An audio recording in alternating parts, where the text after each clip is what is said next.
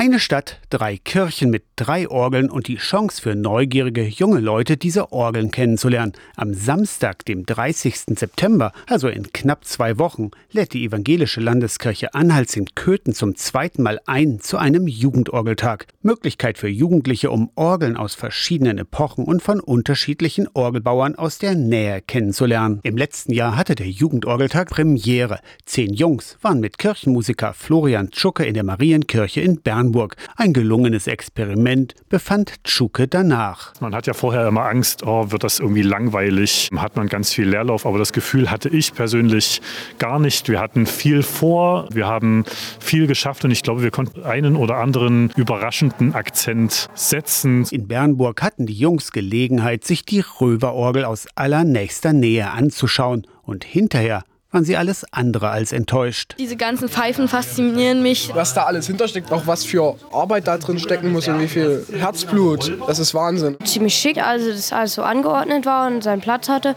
und kleine Ventilchen und so, ja. Ich konnte jetzt die Pfeifen viel näher mir angucken. Am liebsten würde ich die Orgel ja mitnehmen, mir in die Wohnung stellen. Beim diesjährigen Jugendorgeltag erklären Kirchenmusikdirektorin Martina Apitz aus Köthen und Florian Tschuck aus Dessau die drei Köthener Orgeln die große Ladegastorgel in der Jakobskirche, die Rühlmann-Orgel in der Agnuskirche und das älteste der drei Instrumente, die Zuberbierorgel in der Köthner Schlosskapelle. Außerdem könnt ihr Orgelpfeifen selbst bauen und mit nach Hause nehmen. Der zweite Jugendorgeltag der Evangelischen Landeskirche Anhalts in Köthen ist für euch kostenlos. Ihr solltet zwischen 12 und 18 sein. Es schadet sicher nicht, ein Instrument zu spielen, ist aber keine Voraussetzung. Am Samstag, 30. September, ganztägig in Köthen. Aus der Kirchenredaktion Torsten Kessler.